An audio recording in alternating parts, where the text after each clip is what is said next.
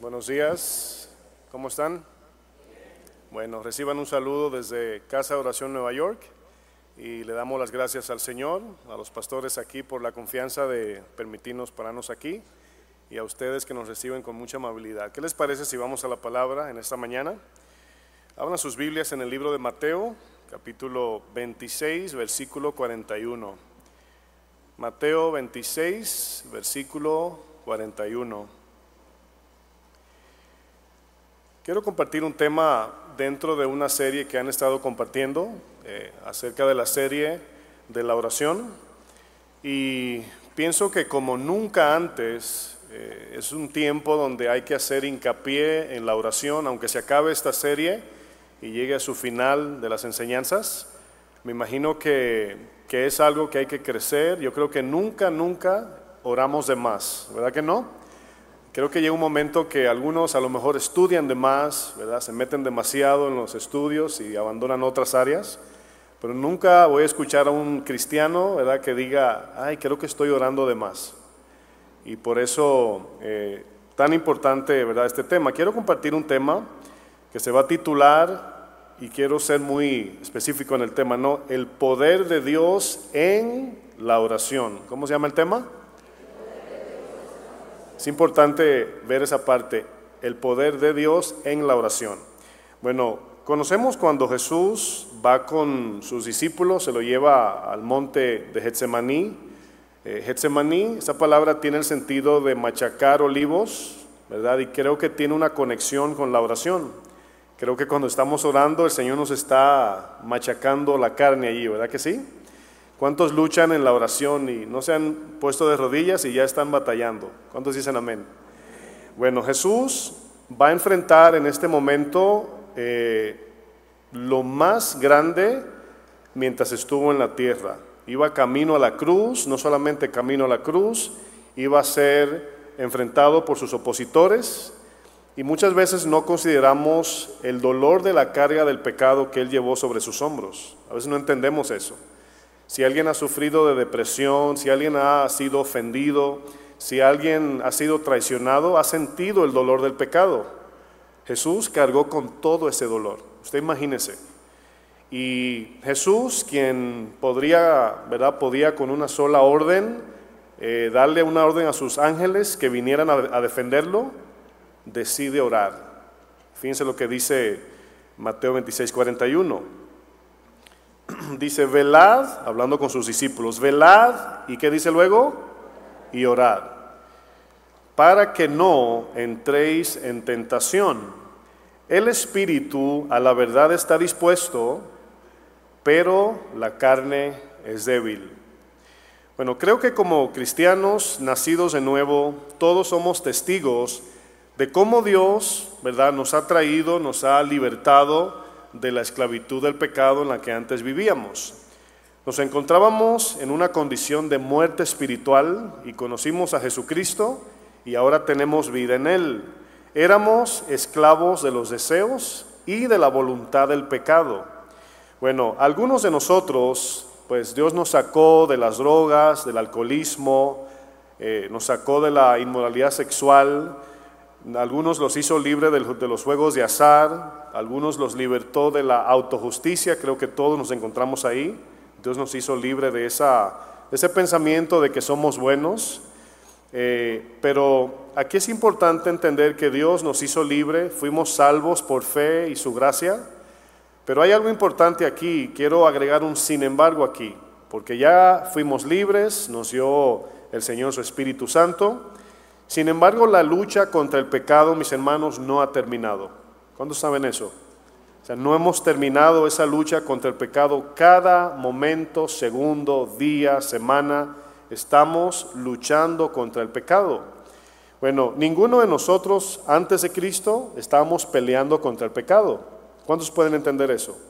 O sea, antes de conocer, de conocer al Señor, no estábamos enfrentando nuestra carne, todo lo contrario, estábamos dándole rienda suelta.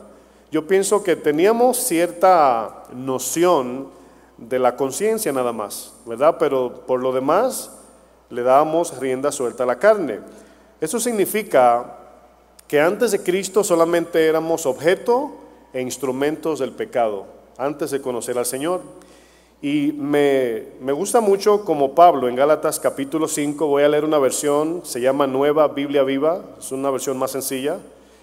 Y Pablo nos revela que la razón por qué podemos hacerle frente al pecado y la razón por qué odiamos el pecado y queremos enfrentar la carne es porque ahora en nosotros habita el Espíritu Santo.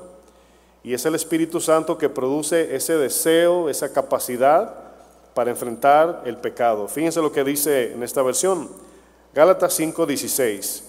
Dice, así que les aconsejo, dice Pablo, que vivan por el poder del Espíritu Santo. Dice, de esa manera, quiero que usted subraye esa palabra, el poder del Espíritu Santo, la capacidad del Espíritu o la capacidad que Dios nos da por medio del Espíritu. Dice, de esa manera, viviendo confiados en el poder del Espíritu, de esa manera no obedecerán los deseos de la naturaleza pecaminosa. Dice el verso 17, porque esta, el deseo de la carne, va en contra de lo que el Espíritu quiere. Ahora usted nota que nuestra carne tiene una lucha interna con el Espíritu de Dios. Quiero que noten eso. Sea, si no tuviéramos el Espíritu Santo, no tuviéramos deseos de congregarnos, leer la Biblia, de orar, de enfrentar el pecado, convicción de pecado, deseo de perdonar al ofensor, la palabra dice que es el Espíritu que produce en nosotros el qué? El querer como el hacer por su buena voluntad. O sea, el Espíritu produce eso en nosotros. Y por eso nos negamos a la carne y respondemos al Espíritu, obedecemos su palabra. Dice luego el texto, dice, y el espíritu desea lo que va en contra de la naturaleza pecaminosa. Estos dos, dice, se oponen. Fíjense, ¿cuáles dos se oponen? Nuestra carne, el deseo de la carne, contra el deseo del espíritu. O sea, nosotros no, no, es, no somos nosotros, perdón, que nos oponemos al deseo de la carne. No, el espíritu en nosotros se opone al deseo pecaminoso que todavía tenemos. Sigo leyendo. Dice, estos dos se oponen entre sí y por eso ustedes no pueden hacer lo que quieren. Es decir, por eso no podemos cumplir la voluntad de Dios, porque la carne se opone. Aquí notamos que quien se opone al pecado, mis hermanos, es el Espíritu Santo en nosotros. Eso significa que muchos de nosotros equivocadamente hemos pensado que la lucha contra el pecado terminó el día que conocimos a Jesús. Y no, mis hermanos, ese día comenzó. El día que conocimos a Jesús fue cuando comenzamos a pelear y hacerle frente al pecado. Bueno, muchos de nosotros al conocer a Cristo, eh, o vamos a decir todos los que conocimos a Cristo, eh, la palabra, el Espíritu nos despertó a esa realidad de la lucha, la guerra espiritual que existe. Es por eso que cuando usted ve cómo el mundo interpreta a Satanás, pues lo ponen, ¿verdad? Lo visten de rojo, con cuernos, hacen películas y todo eso. Pero la palabra de Dios nos habla de un, de un ser maligno que quiere que tú te pierdas en el infierno, te quiere hacer caer, te quiere incitar al pecado. Y cuando desconocemos esa verdad, andamos despistados espiritualmente. Bueno, nuestra vida antes de Cristo era completamente ajena a las cosas de Dios. Quiero leer Romanos 6, versículo 20, en la, en la, traducción nueva, traducción viviente. Fíjense lo que dice Romanos 6, versículo 20.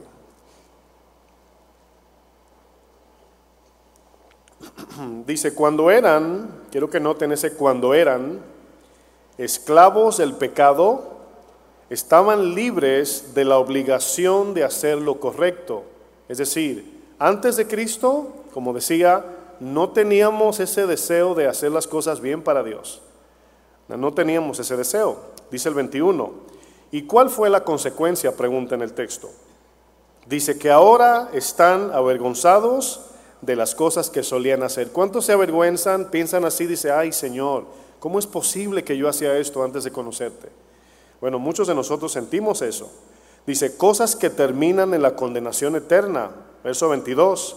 Pero ahora quedaron libres, y aquí viene la palabra otra vez, libres del poder del pecado Dice luego, y se han hecho esclavos de Dios, siervos del Señor. Dice, ahora hacen las cosas que llevan a la santidad y que dan como resultado vida eterna.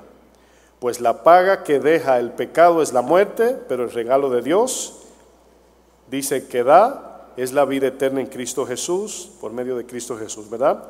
Muchos de nosotros ya como cristianos ya conocemos o conocimos a Jesús, ya nos congregamos, quizás hasta servimos en la iglesia.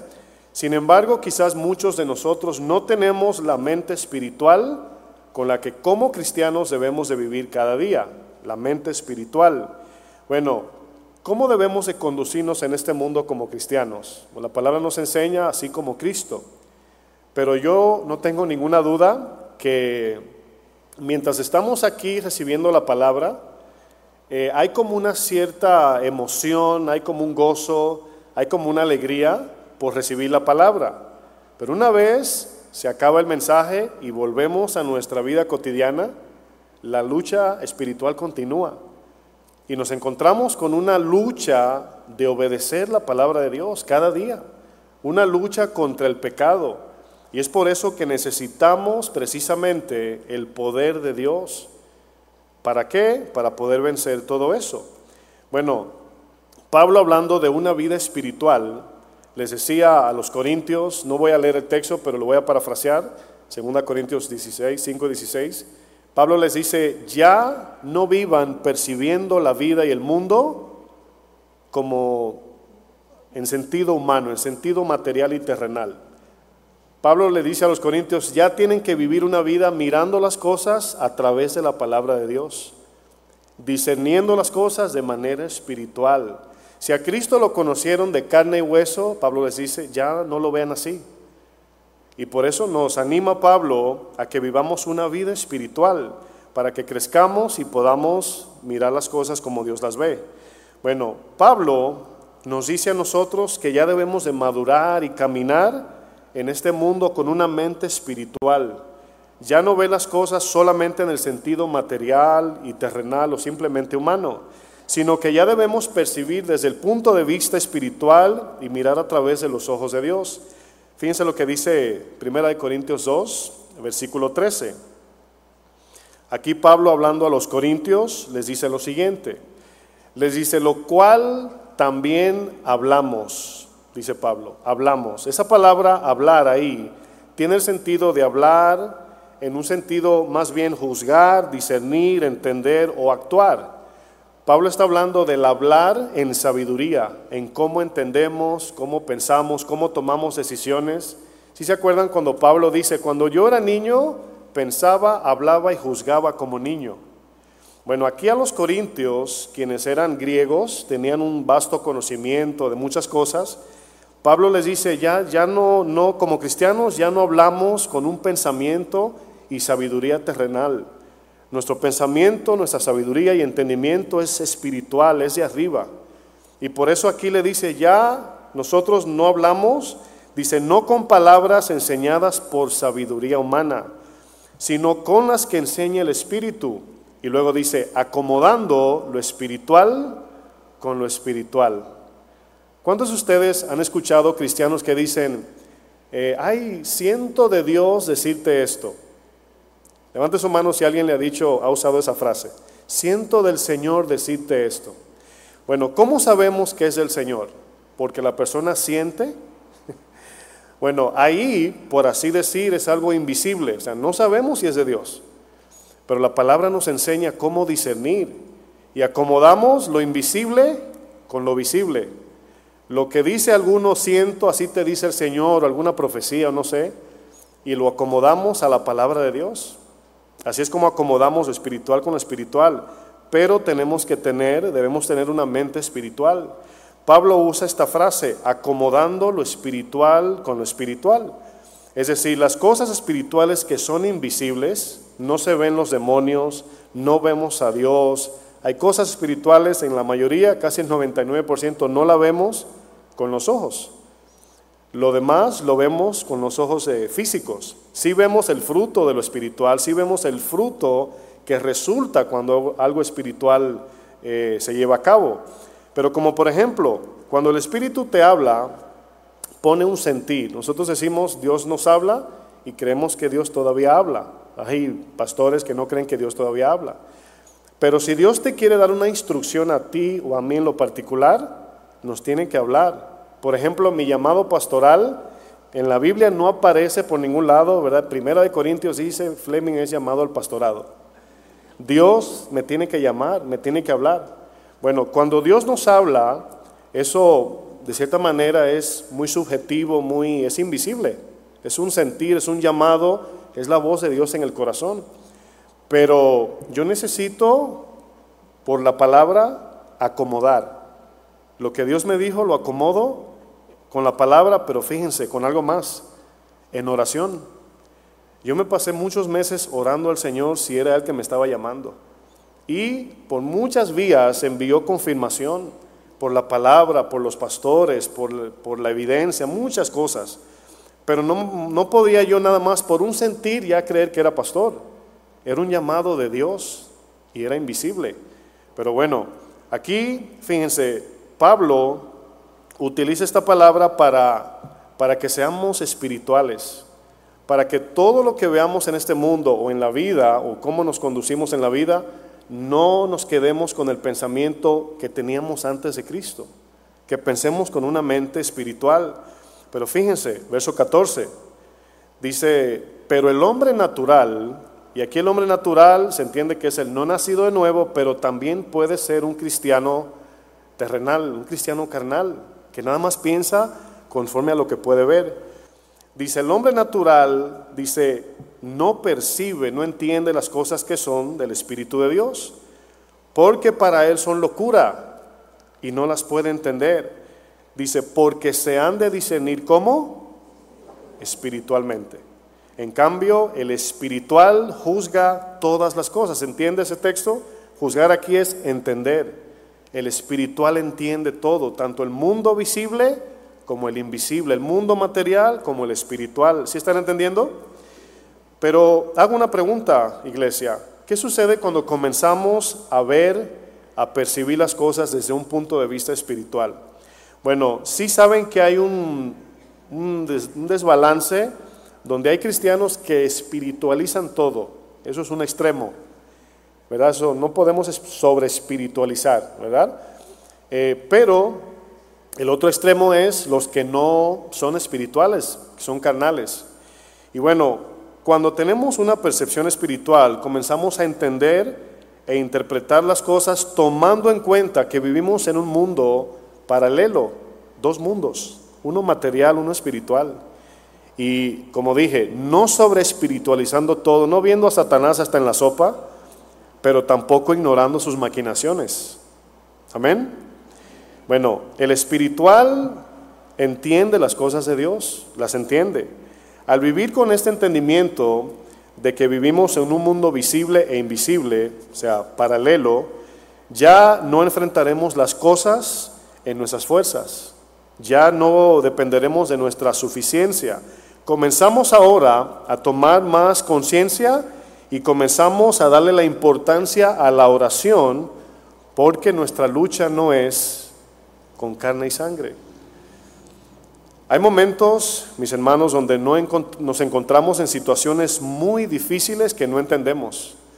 Hay momentos donde suceden cosas que no sabemos qué hacer. ¿A cuándo le pasa eso? Que hay un momento que por eso buscamos consejería, oramos, vamos a la palabra. Bueno, hay momentos donde caemos en, esa, en ese afán porque nos encontramos en situaciones difíciles. Y se nos olvida que Dios es omnisciente y que Dios es soberano. Y si confiáramos en esa verdad, oráramos más. Porque si yo no sé lo que va a pasar en el futuro, ¿a quién debo acudir? A Dios. Cuando oramos, muchas veces Dios deposita en nuestro corazón el entendimiento de algo que antes no entendíamos. De repente oras por una situación que vas a enfrentar. Anoche mientras meditaba en la enseñanza, yo decía, es impresionante cómo el Espíritu nos mueve a orar antes de una situación, en medio de ella y después de ella. Es decir, hay momentos que Dios te dice, ora, y tú no sabes por qué es. Y comienzas a orar. y a clamar y horas y horas y luego pasa algo y tú dices, ah, por eso me estaba preparando el Señor. ¿A alguien le ha pasado eso? Sí, a un buen número. Pero también cuando nos pasa algo, corremos a orar y después que nos pasa, igual, seguimos orando. Y ahí vemos lo importante de la oración. Dios, fíjense, aquí hay algo que le pido gracias al Señor para explicar porque son cosas que son espirituales en el sentido de que pueden ser muy subjetivas, pero son bíblicas. Como por ejemplo, cuando un cristiano estudia la Biblia, y estudia la Biblia, estudia diligentemente, el cual es bueno estudiar, pero no tiene un equilibrio de una vida de oración, la parte espiritual del estudio carece esta persona de lo, de lo espiritual. Y aunque dice entiendo la palabra, no lo entiende en la forma de obedecerla. Me voy a explicar. Hay momentos donde alguien, le pongo un ejemplo, ¿no? Imagínense un adolescente que no tiene hijos, estudia un libro, ¿verdad? Y, estudia lo que es la paternidad. Y este joven se aprende este libro de memoria y anda por ahí, ¿verdad? desparramando su conocimiento. Mira, así tienen que criar a sus hijos. Y dice el libro capítulo tal que así debe ser. Y se aprende toda la teoría de la crianza y la paternidad. Pero luego el papá, el papá de este joven lo mira y dice, ay hijo, hasta que tengas hijos. No sé si me di a entender. O sea, es una diferencia entre la teoría y la práctica, o sea, la realidad.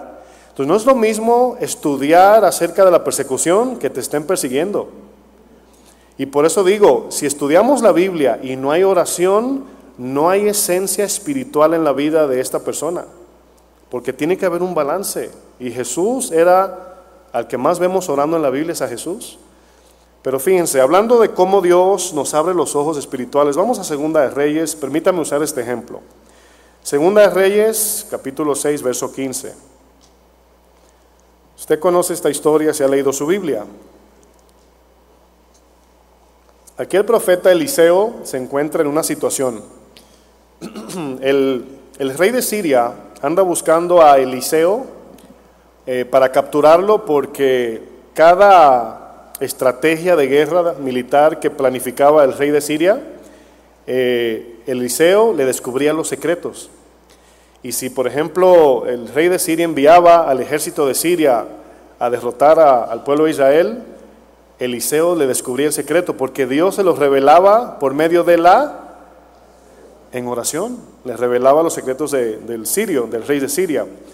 Y en Segunda de Reyes 6:15 dice, y se levantó de mañana y salió el que servía al varón de Dios, el que servía a Eliseo. Salió, vamos a decir, de donde vivía, de la tienda, de la casa, sale afuera. Parece que salió a buscar el paquete de Amazon que le llegó al profeta. Y cuando sale, mira así y parece que abrió la puerta y se quedó así. Estoy personificando la escena. Dice, y he aquí el ejército que tenía sitiada, rodeada la ciudad, con gente de a caballo y carros, todo un ejército, ¿verdad? Entonces su criado le dijo, fíjense aquí la necesidad del entendimiento espiritual.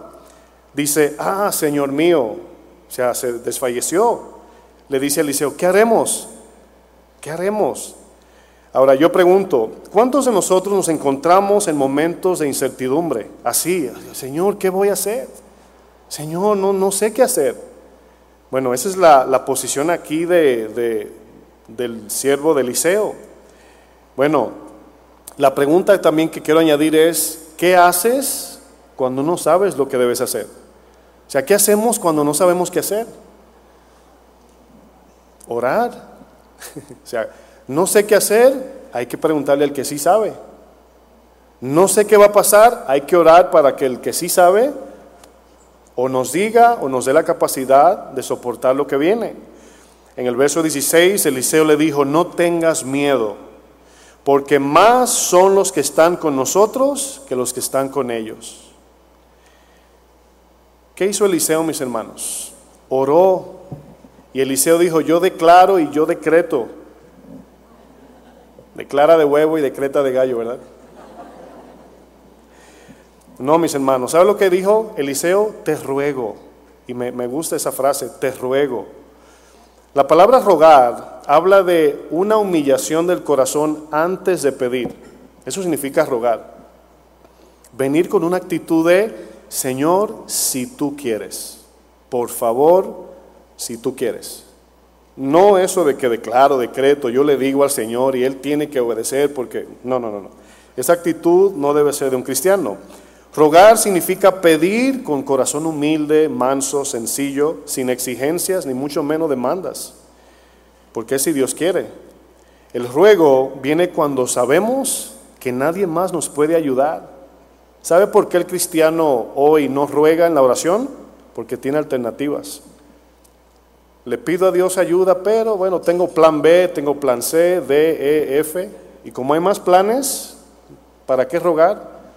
Pero cuando entendemos que solo Dios nos da lo verdadero, le rogamos a Él.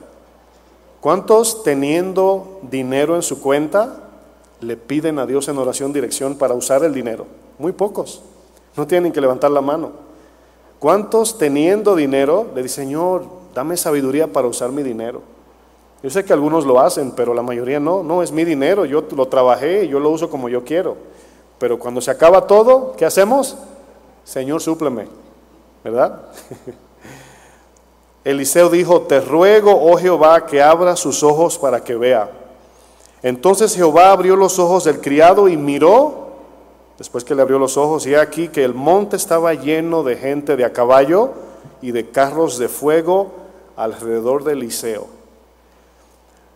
Y luego que los sirios, dice, descendieron a él a atacar, ¿qué hizo Eliseo? Oró Eliseo otra vez. No sacó una espada, agarró tres piedras o la onda. No agarró la onda, ¿verdad? Oró Eliseo a Jehová y dijo otra vez, te ruego que hieras con ceguera a esta gente. Y los hirió con ceguera conforme a qué? A la petición de Eliseo. Yo pienso que se ha perdido el hábito de cuando enfrentamos alguna situación ir primero a orar. Antes hasta de una consejería. O sea, es sabio hasta antes de ir con un pastor a pedir una consejería, primero orar. Sí, Señor, dame sabiduría. Guíame en esta decisión. Si no me vas a sanar, dame la capacidad en gracia para soportarla, la aflicción. Cuídame de tentación. Necesito tu poder, Señor. Quizás no, nos esté persiguiendo los sirios para matarnos, pero no debemos ignorar que tenemos una lucha todos los días. Así de tranquilito que se ve el mundo, yo eh, pasábamos con los pastores por una, una área donde estaba la gente comiendo tranquila y la música y la parranda. Y yo siempre, cuando veo ese tipo, me pasa mucho en Nueva York. Cuando me toca ir al, Times Square, donde usted ve los edificios y todo eso, las luces, llevamos a alguien para que conozca y yo veo el gentío así, yo digo, Señor, prácticamente yo llevándome a lo espiritual porque uno ve el mundo y todo está bien. Uno ve el ambiente y la fiesta y todo se ve bien. Pero ¿cuántos saben que la cosa no está bien y que va a empeorar? Jesús dijo, es necesario que esto acontezca. La pregunta es, ¿cómo vamos nosotros como cristianos a enfrentar estos tiempos tan difíciles? tan difíciles, mis hermanos. Leyes que están aprobando, o sea, ya no es indirectamente, es directamente contra la palabra de Dios. En Efesios 6, Pablo nos revela algo sumamente importante, algo que todo cristiano debe saber, algo que ningún cristiano debe ignorar. En Efesios 6, verso 10, fíjense cómo comienza Pablo preparando a la iglesia de los Efesios. Dice, por lo demás, hermanos míos, está hablando a cristianos, fíjense lo que dice, fortaleceos en el Señor. Fortaleceos ¿dónde? En el Señor. Que eso retumbe, haga eco en su cabeza. Encontramos fortaleza ¿dónde? En el Señor. Y luego dice, y en el poder de su fuerza. La palabra fortalecer es la palabra griega en dunamo. Dunamis es poder. En significa dentro. Y la razón por qué explico esta palabra es porque tiene el sentido de, de encontrar poder en Dios. O sea, no es que no es como el niño que va y le pide los 20 pesos al papá o los 10 pesos, no sé cómo está el cambio aquí, pero papá, dame dinero para comprar esto. Y va y solicita al papá, le da el dinero y el niño se va. No es esa la idea. La idea es aquí estar en Dios para tener ese poder. Y conocemos Juan 15, dice el que permanece, ¿verdad? Y permanecer es obedecer su palabra. Y parte de la obediencia es orar, pedirle a Dios, pedirle a Dios que nos ayude Sabemos que cuando un cristiano no ora, le está diciendo a Dios, Señor, tranquilo, yo, yo lo hago. Yo, yo puedo solo. Pero aquí Pablo no dice eso, dice, fortaleceos en el poder de Dios. Esta palabra nos habla de encontrar poder en la persona de Dios, en su palabra y por supuesto en la oración. En Dunamo tiene el sentido de un poder divino y espiritual de Dios que solo se obtiene por medio a su palabra y la oración. O sea, la palabra nunca, cuando decimos la palabra, nunca pensemos que está separada del Espíritu ni de la oración. La palabra de Dios nos dice que oremos. La palabra de Dios es el Espíritu. El Espíritu es la palabra de Dios. O sea, nunca están así como, como hay gente que dice, bueno, yo no soy mucho de estudio, pero yo soy de oración. Y otros dicen, yo batallo con la oración, pero soy muy de la palabra. Bueno, hay un desbalance ahí. Si oro y no estudio, ¿qué estoy orando? ¿Cómo estoy orando? Si estudio y no estoy orando, ¿qué estoy recibiendo al obedecer? ¿Cómo estoy venciendo en mis fuerzas? Sigo leyendo en el verso 11. Dice, vestíos de toda la armadura de Dios. Se entiende que ahí lo explica Pablo toda la palabra. Y luego dice, para que podáis. Bueno, léalo en sentido negativo. Si no estoy lleno de la palabra, no podremos. Ahí está el poder. Podemos porque estamos en la palabra y en la oración. Dice, para que podáis estar firmes contra las acechanzas del diablo, porque no tenemos lucha contra sangre y carne, sino contra principados, contra potestades, contra los gobernadores de las tinieblas de este siglo, contra huestes espirituales de maldad, donde en las regiones celestes significa en lo invisible, en el mundo que no se ve. Es en oración que Dios plasma en nosotros el entendimiento espiritual, cuando estamos pasando tiempo con Dios en oración.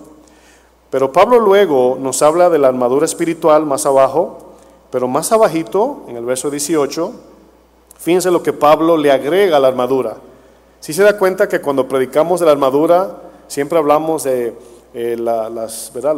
El calzado, la espada, el escudo, el, ¿verdad? la coraza, pero se nos queda esto que Pablo también añadió. Dice el verso 18, orando en todo tiempo con toda oración. Y luego dice, y súplica en el Espíritu. Miren, es, importante que cuando oremos no seamos así como que, Señor, gracias por el día de hoy y ya. La súplica, el ruego en la oración, hermanos, quebranta nuestro corazón, nos humilla, nos hace humilde, nos hace no ser demandantes y exigentes cuando pedimos algo. Y pedirle a Dios con ese entendimiento de súplica, Señor, por favor, el entendimiento de Pedro, ¿a dónde más iremos? Solamente tú tienes palabras de vida. Y por eso cuando sabemos que solamente Dios tiene lo que nos puede salvar, guardar y ayudar, le suplicamos.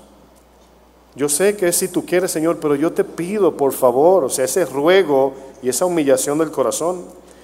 Y luego dice Pablo, y velando, no se olvide esa palabra velar, en ello con toda perseverancia y súplica por todos los santos. Pablo usa palabras como fortalezcanse en el poder que Dios da. Llénense de la palabra y oren para que tengan poder espiritual. La verdadera lucha, dice Pablo, no es humana, sino espiritual. Cuando alguien te ofende, sabemos que no es tu enemigo la persona, sino lo que está operando. El mismo Pablo le dice a los corintios, quienes vivían una vida carnal, 2 Corintios 10:3, les dice, pues aunque andamos en la carne, y aquí carne no es carnalidad pecaminosa, sino en un cuerpo humano, en un cuerpo limitado a lo terrenal. O sea, andamos sobre este mundo en un cuerpo físico, ¿verdad?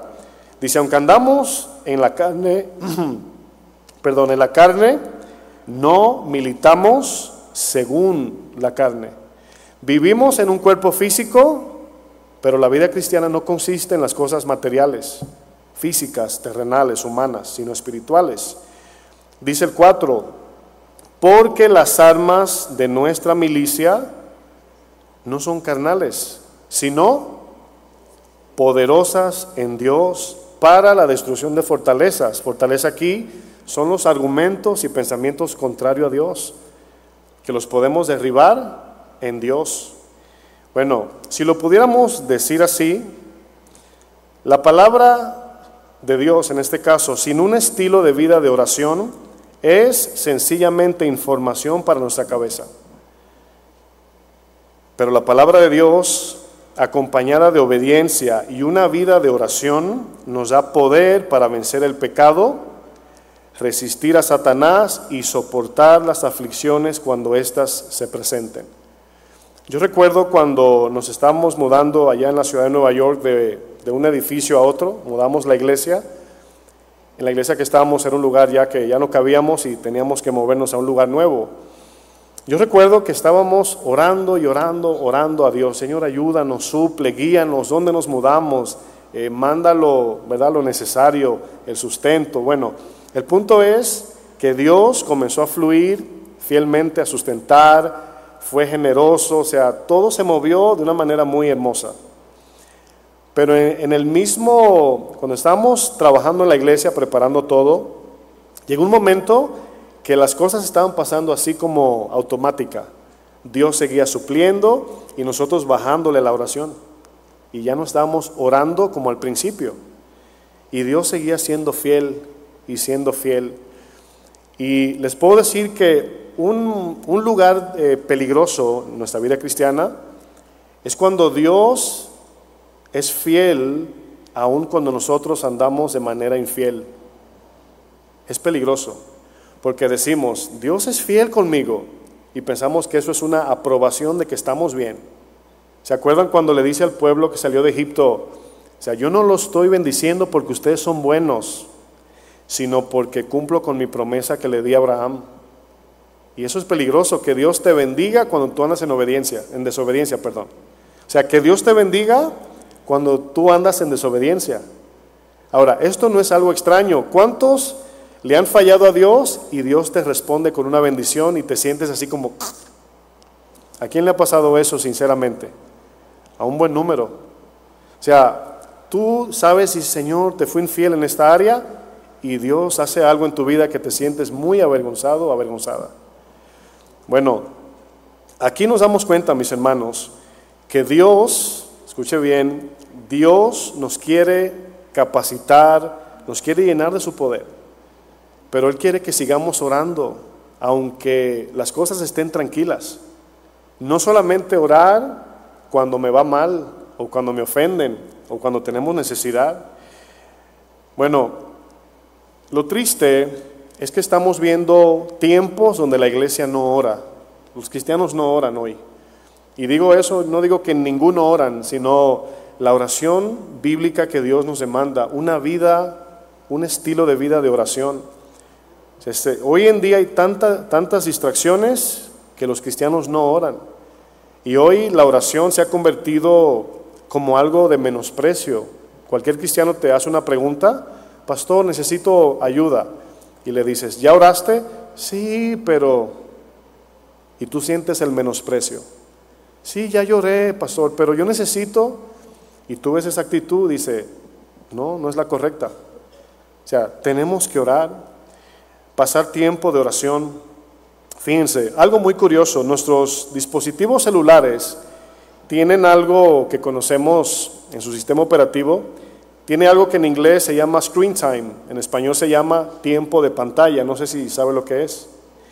Y es una función en nuestros teléfonos, dispositivo celular, que te dice exactamente el tiempo que tú pasas en cada aplicación que tienes en el teléfono.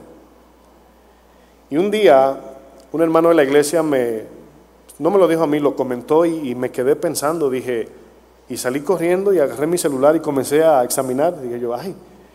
Y él dijo, mucha gente dice que no tiene tiempo para Dios, para orar. Pero des un paseíto, no ahora, pero cuando salga de la iglesia, y mire su teléfono y mire, si tiene esa función su teléfono, cuántas horas duramos. Por ejemplo, esa función dice, eh, ayer duraste tres horas en el WhatsApp, cinco en el YouTube, nueve en el Instagram y en el TikTok, una hora en Facebook. Y luego oramos tres minutos y nos va mal y le decimos, Señor, ¿por qué yo? Ese es el problema que estamos viendo en este día, en estos días. Si usted mira las victorias en toda la Biblia que el pueblo de Dios obtuvo, todas tienen que ver con una oración. Un clamor a Dios, un ruego, una súplica. Señor, ayúdanos. Y el Señor les contestaba, como a Gedeón, ve que ya yo los entregué en tu mano. Moisés, ¿no te mando yo? Una respuesta de una oración. Y vemos que las victorias obtenidas en la Biblia, todas tienen que ver con oración. Todas tienen que ver con oración. Recordamos la enseñanza del pastor Chuy de hace unas semanas atrás, el tema ¿cuánto tiempo debo orar? ¿Cuántos escucharon esa enseñanza? Bueno, allí, los que escucharon esa enseñanza, se la recomiendo, muy buena, pudimos ver que existe la oración de un segundo, como por ejemplo Pedro caminando sobre las aguas, dice que quitó su mirada de Jesús, comenzó a hundirse y tiró un grito. Señor, sálvame. Eso es una oración. Eso es un clamor ahí de un segundo. La ironía es que Pedro como pescador experto se estaba ahogando. ¿Qué nos dice la Biblia en ese, en ese evento? Que aún en las cosas que nosotros podemos hacer, humanamente hablando, en nuestras capacidades, ya sean económicas, intelectuales o no sé, necesitamos orar. Aún en las cosas que podemos hacer, debemos ser dependientes de Dios. ¿Cuántos dicen amén? Bueno, qué ironía que Pedro, siendo pescador experto, se estaba ahogando. Bueno, la oración de Pedro fue de un segundo, pero también podemos orar por horas.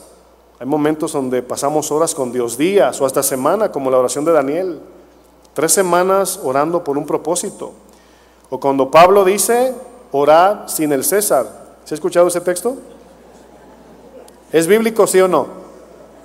Orar sin el César, ¿no? Claro que sí. Significa que cuando ores no pienses en el dinero ni en el afán. Deja al César a un lado, al César lo del César y a Dios lo que es de Dios. Pero en sí lo que Pablo decía en 1 Tesalonicenses, orar sin cesar, orar sin cesar, que durante todo el día no te desconectes de Dios de tu cabeza, trabajando en tu casa, donde sea manejando en la calle, que no se te olvide o no te desconectes de esa dependencia de Dios 24/7. Amén. Aquí Pablo habla de mantener nuestra mente en una constante comunicación con Dios día y noche, todo el tiempo. Bueno, pregunto, ¿por qué muchos de nosotros no oramos? Sigue esa pregunta, ¿por qué no oramos? Bueno, hay muchas razones por qué una gran cantidad de cristianos no oran. Una de esas razones puede ser la preocupación, el cual es poco contradictorio porque el cristiano, ¿qué dice el libro de Filipenses? Trae nuestros afanes, ansiedades y preocupaciones delante del Señor en oración. Es decir, cuando estamos más preocupados es cuando debemos orar más y hacemos lo contrario. Otra razón puede ser nuestra autosuficiencia. Señor, yo puedo. ¿Para qué pedirle a Dios si yo puedo? Otra puede ser el entretenimiento y la distracción, especialmente los medios sociales. Es impresionante eh, lo bueno que es el Internet cuando lo usamos bien, pero lo destructivo cuando lo usamos mal. Si es un cuchillo que puede cortar una carne muy sabrosa, como con un cuchillo se puede matar a una persona. Así son los medios sociales. Si lo usamos bien, como una plataforma de evangelismo, de alcanzar las almas también, sería bueno, pero muchos se distraen tanto en los medios sociales que ya a lo mejor antes de ir a la cama dice, ay, verdad, no oré hoy. Y hacemos la oración de un minuto para que la conciencia nos deje dormir tranquilo. El afán, mis hermanos. Pero yo pienso que una de las razones que predomina en por qué los cristianos no oran es porque subestimamos el pecado. Yo pienso que Muchos de nosotros vemos lo peligroso del pecado cuando pecamos. pero no antes de pecar. Y cuando tú subestimas algo, es como cuando alguien compra un león, una, un felino tan peligroso, y lo cría, y, ese felino va creciendo y sale por YouTube. Y la gente que lo ve dice, es contando las horas, porque se lo va a comer, un día le va a tirar un, con las uñas o lo va a morder, no sé. Pero finalmente ese tigre, ese león, por su naturaleza, se le va a olvidar cuando se levante con hambre y va a ver así su, su dueño como, como un plato de chilaquiles así. Bueno, subestimamos las cosas, mis hermanos. El pecado es uno de ellos. Y si entendiéramos más el peligro del pecado, o sea, el poder del pecado, no jugáramos con eso y estuviéramos en constante oración. Señor, líbrame de tentación.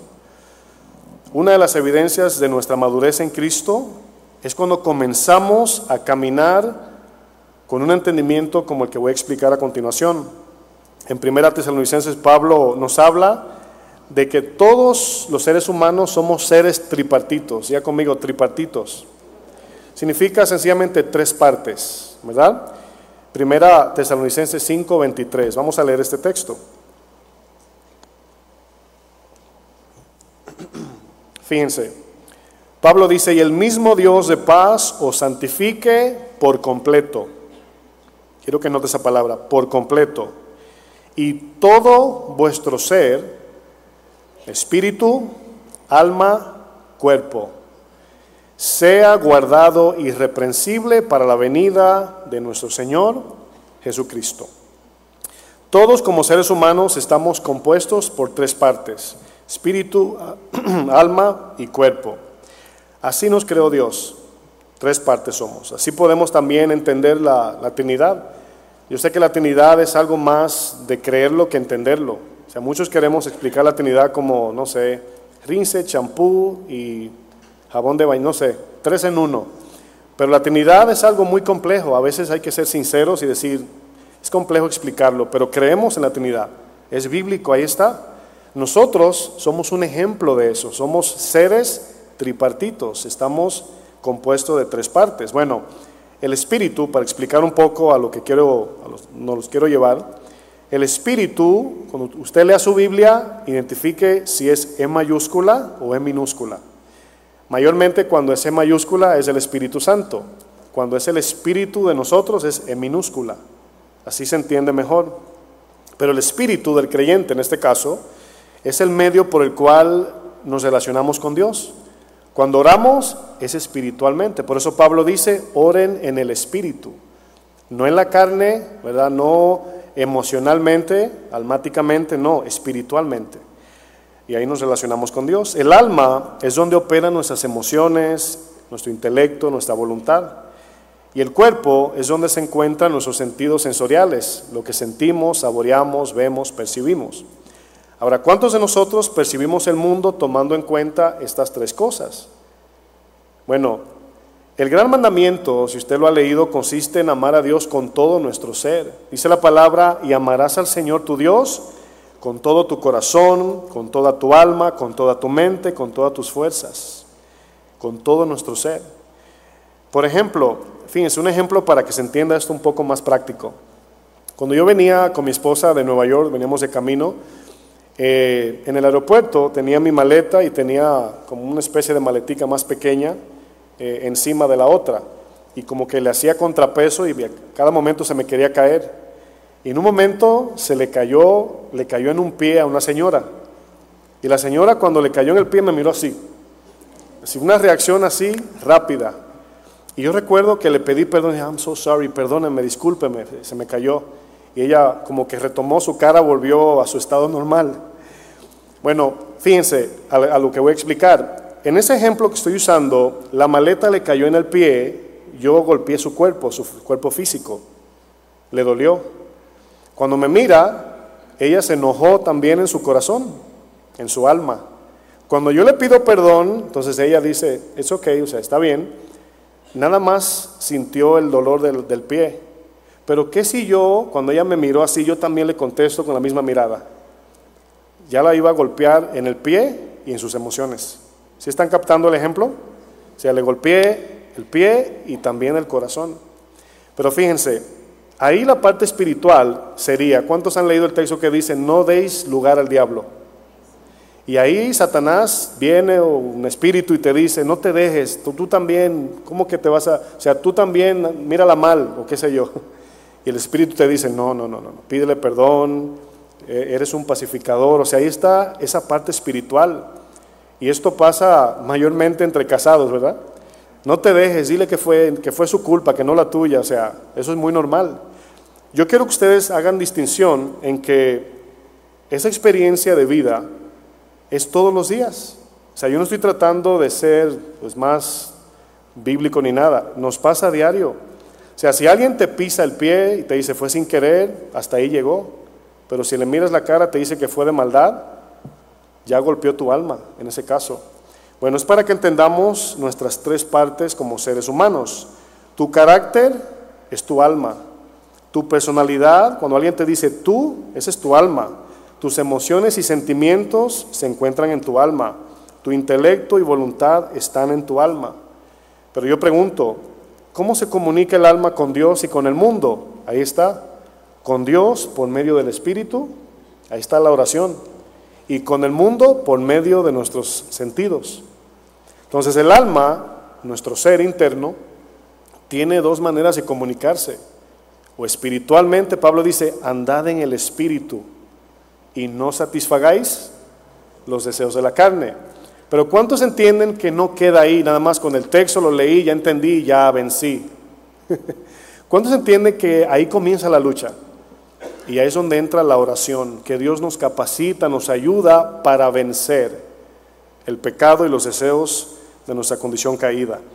El apóstol Pablo nos habla de tres ámbitos donde se lleva a cabo la lucha espiritual que como cristianos todos los días enfrentamos. La corriente de este mundo, que habla de la influencia del mundo. El príncipe de la potestad del aire, habla de Satanás. Y los deseos de nuestra carne, habla de nuestra naturaleza caída. Bueno, Pablo nos habla de tres áreas que aunque antes de conocer a Cristo éramos gobernados por ellas, esto no significa que ya desaparecieron al nacer de nuevo. No, mis hermanos, todavía estamos enfrentando estas, esas tres áreas de la vida. Efesios 2.1 dice, y Él, Dios, os dio vida a vosotros cuando estabais muertos en vuestros delitos y pecados. Ahí estábamos antes de Cristo. Dice el verso 2, en los cuales anduvisteis en otro tiempo. Y quiero que noten la palabra siguiendo. Tomes un segundo y piense en qué momento antes de Cristo te diste cuenta que ibas en la inercia de la corriente del mundo. ¿Cuántos pueden decir, yo me acuerdo cuando la corriente me arrastraba? Nadie. Esta revelación la recibimos en Cristo. Ahora sabemos que lo que nos arrastraba era el poder influenciador de este mundo.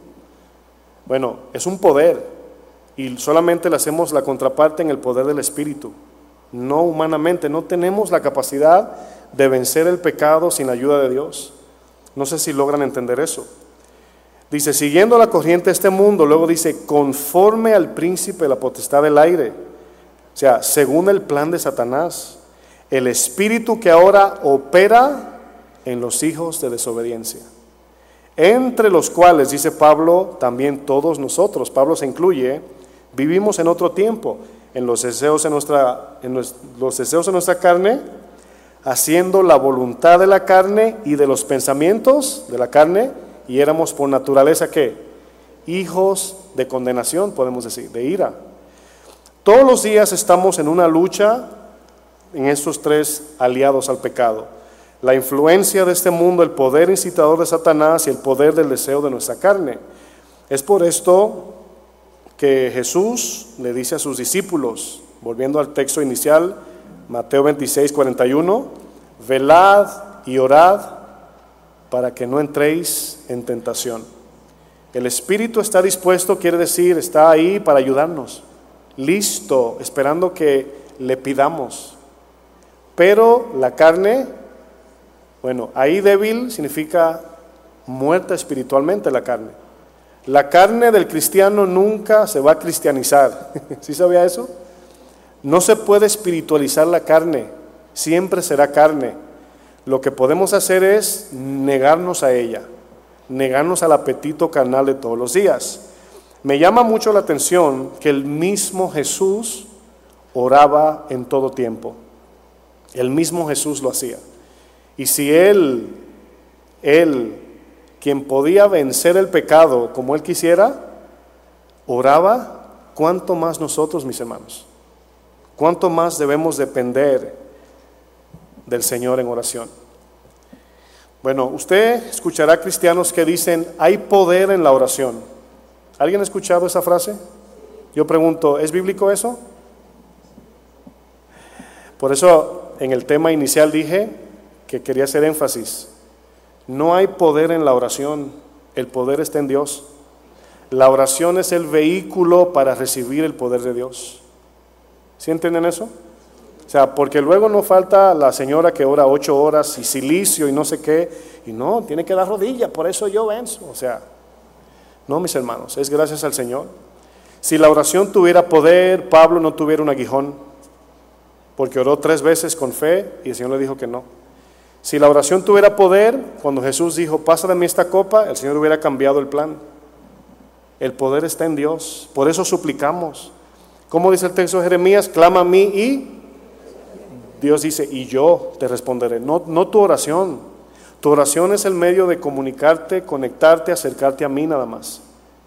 Para que no nos actemos, porque hay gente que, imagínense la ironía, Oramos para que Dios nos quebrante y seamos humildes y luego nos enorgullecemos de la oración.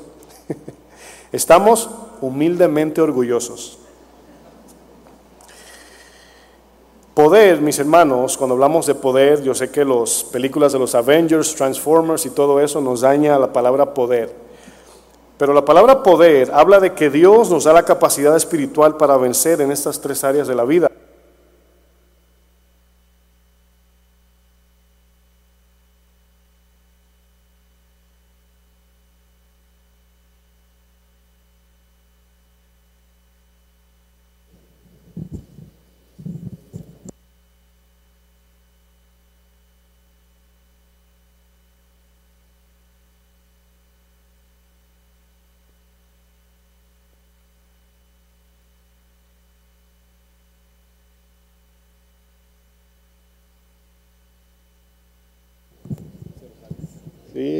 Digo, a Luis Miguel no se le apaga el micrófono, ¿verdad? A los predicadores se nos va la voz, se va el micrófono, ¿no?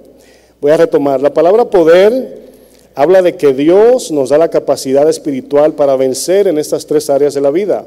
Poder para negarnos a nuestros deseos, huir del pecado, resistir al diablo y soportar las aflicciones y sobre todo amar a nuestros enemigos. Se necesita poder de Dios para tú y yo amar al ofensor. ¿Sí o no, iglesia? ¿Es difícil o mejor diría imposible? Jesús usa la palabra velar, que significa estar espiritualmente despiertos en todo tiempo. Hay cristianos como que se conectan y se desconectan. No caminan todo tiempo en la palabra. Y aunque es un hábito, debemos de practicarlo. Pero luego quiero enfocarme en que Jesús le dice a sus discípulos, orad. Bueno, tomemos en cuenta lo que Jesús les dice del por qué debían orar. Noten, para que no entren en tentación. Por eso había que orar, para no caer en la tentación. Bueno, voy a leer esto bien pronto por causa del tiempo, pero ¿cuántos de nosotros podemos entender que el pecado tiene un poder atractivo, seductivo, que apela a nuestra naturaleza caída en todo tiempo. Bueno, Santiago 1, verso 12 dice, bienaventurado el varón que soporta la tentación. Piense usted esa palabra soportar. ¿Cómo la vamos a soportar?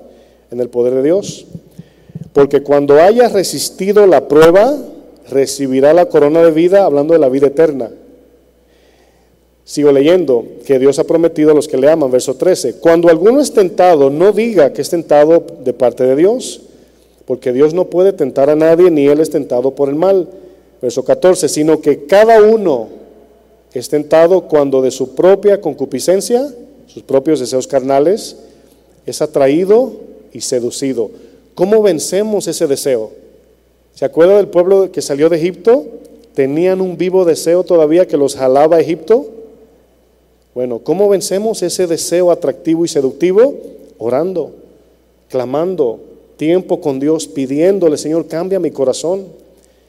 Entonces, verso 15, la concupiscencia, el deseo carnal, después que ha concebido, da a luz el pecado y el pecado siendo consumado o cometido, trae muerte.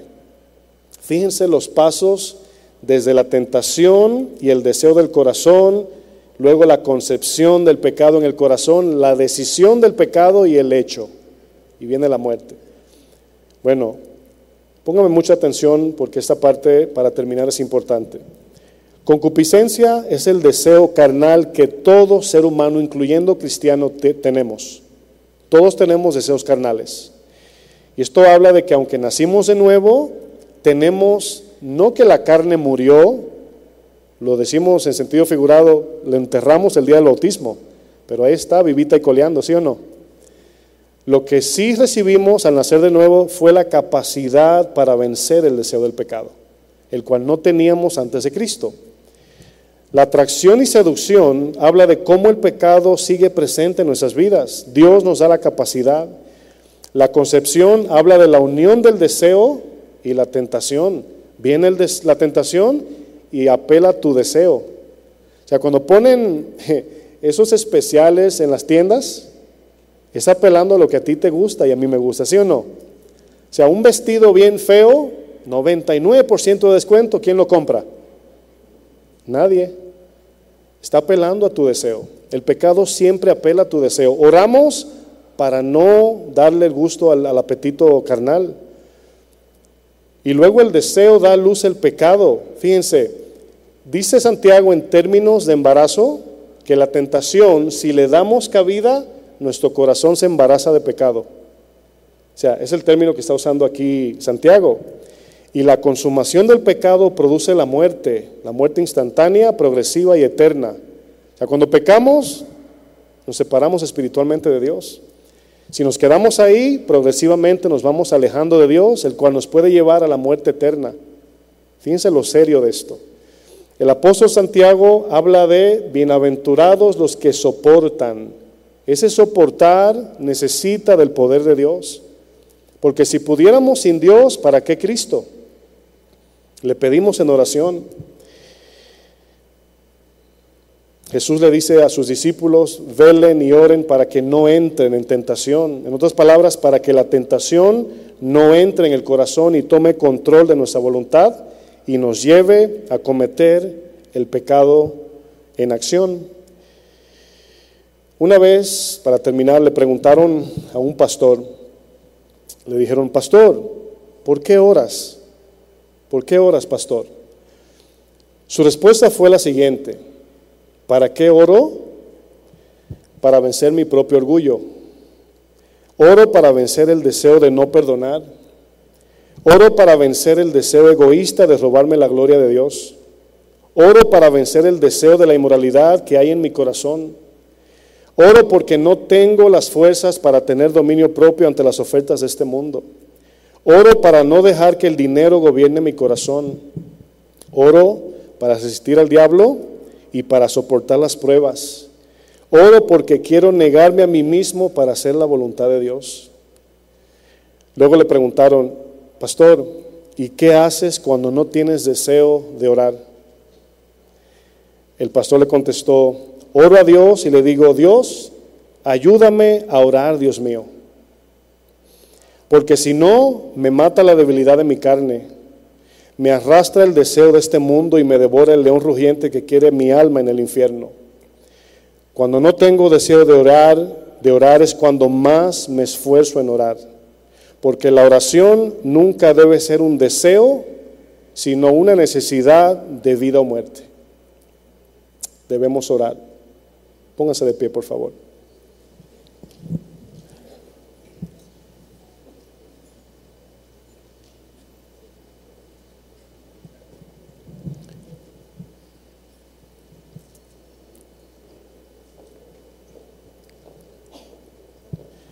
Quiero aprovechar este tiempo, ah, de acuerdo a la enseñanza que he compartido, de que entremos en conciencia, seamos conscientes de que cuando perdemos las luchas espirituales como cristianos, o lo puedo decir mejor, cuando pecamos en alguna acción que luego decimos, ay Señor, perdóname. La derrota inicial no es cuando cometemos el pecado. La derrota espiritual es cuando no oramos, cuando no le pedimos primero a Dios que nos guarde del mal, cuando no clamamos cada día, aun cuando las cosas están tranquilas. Porque es muy fácil orar frente a la prueba, orar en la tentación, pero cuando todo está tranquilo, calmado, se nos olvida. Y ahí es donde viene el golpe bajo de Satanás o del pecado. Nos sorprende. La oración, mis hermanos, es la vida. Un pastor me escribió esta mañana, me puso que Dios te use y me puso ahí, la oración es el oxígeno del alma. ¿Cuánto tiempo duramos sin respirar físicamente?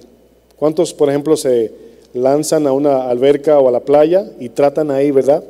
Uno, dos, no pasan de segundos. Pero de alguna manera vivimos con la nariz espiritual tapada porque no oramos.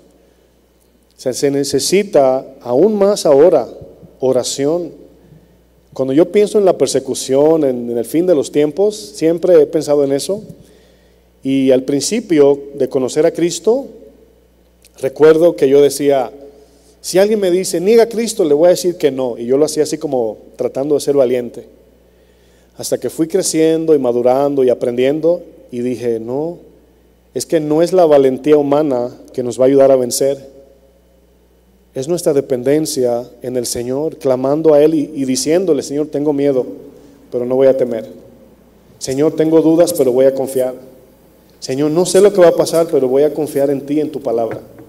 Y todo esto se logra por la oración. Cuando usted ve la palabra poder en la Biblia para el cristiano, tiene, tiene una connotación muy amplia. Es una enseñanza aparte.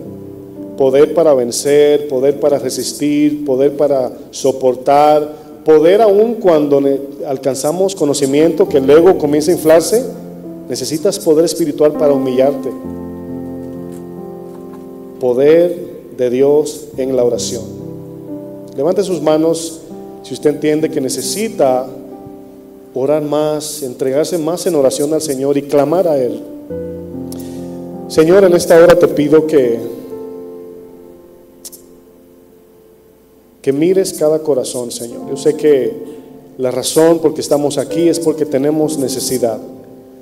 Y la oración es ese medio que nos, nos conecta contigo, Señor, nos une a ti cuando estamos con ese sentimiento de que estás lejos, Señor. Vemos a los salmistas que oraban diciendo, Señor, ¿por qué te siento tan lejos? ¿Por qué estás tan lejos de mí? Su palabra dice que Él no nos ha abandonado. A veces se siente como si el Señor está lejos, pero no está lejos. Su palabra nos ha prometido que Él jamás nos dejará que estará con nosotros hasta el fin. Lo que sucede es que a veces queremos discernir a Dios por medio de los sentimientos. Y cuando no siento a Dios, pienso que se fue. No, nuestra confianza es en su palabra. Se sienta Dios o no se sienta. Y por eso la oración nos llena de una perspectiva espiritual. La oración nos llena de su poder, de su amor, nos conforma, Muchas veces llega esa paz que necesitamos, pero abracemos este, esta enseñanza y oremos a Dios. A veces será de un segundo, a veces será de una hora, de un día completo, pero Dios quiere que tengamos una vida de oración. Te damos gracias, Padre, por tu palabra, en el nombre de Jesús. Amén. Dale un aplauso al Señor, por favor.